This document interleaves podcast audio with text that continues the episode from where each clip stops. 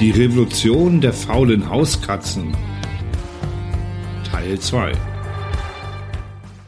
In der letzten Episode habt ihr gehört, wie die faulen Hauskatzen die Weltherrschaft an sich gerissen haben und die gesamte Menschheit versklavt haben.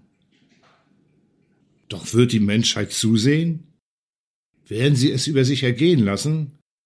Oder werden sie aufstehen und mit einer Stimme rufen, wir werden überleben, wir werden weiterleben. Nun, hört den zweiten Teil und ihr werdet es erfahren.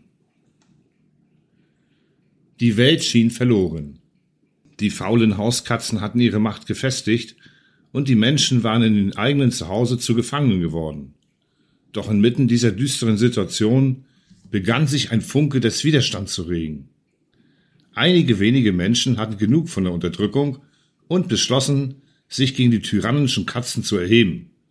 Sie nannten sich die Befreiungsbrigade und trafen sich heimlich, um einen Plan zu schmieden. Ihr Ziel war es, die faulen Hauskatzen zu entmachten und den Menschen ihre Freiheit zurückzugeben. Die Befreiungsbrigade rekrutierte tapfere Kämpfer, die bereit waren, sich den mächtigen Katzen entgegenzustellen. Sie begannen mit geheimen Trainingsübungen, um ihre Fähigkeiten zu verbessern und sich auf den bevorstehenden Kampf vorzubereiten. Sie lernten sich lautlos zu bewegen und aus engen Verstecken heraus zuzuschlagen, um ihre Mission erfolgreich abzuschließen. Die erste Mission der Befreiungsbrigade war es, die Menschen aufzuklären und ihr Bewusstsein für die Unterdrückung zu schärfen. Sie verteilten Flugblätter und organisierten geheime Treffen, um ihre Mitmenschen über die Gefahren des Katzenismus aufzuklären. Die Menschen begannen langsam die Realität ihrer Lage zu erkennen und wurden mutiger. Die nächste Phase des Plans bestand darin, die Katzen von innen heraus zu schwächen. Die Befreiungsbrigade arbeitete zusammen, um den Katzen das Leben so schwer wie möglich zu machen. Sie versteckten die Leckerli, verlegten die Schlafplätze der Katzen und brachten ihnen bei, dass sie ihre eigenen Dosenöffner bedienen mussten.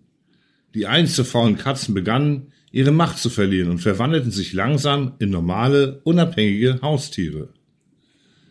Schließlich war der Tag der großen Konfrontation gekommen.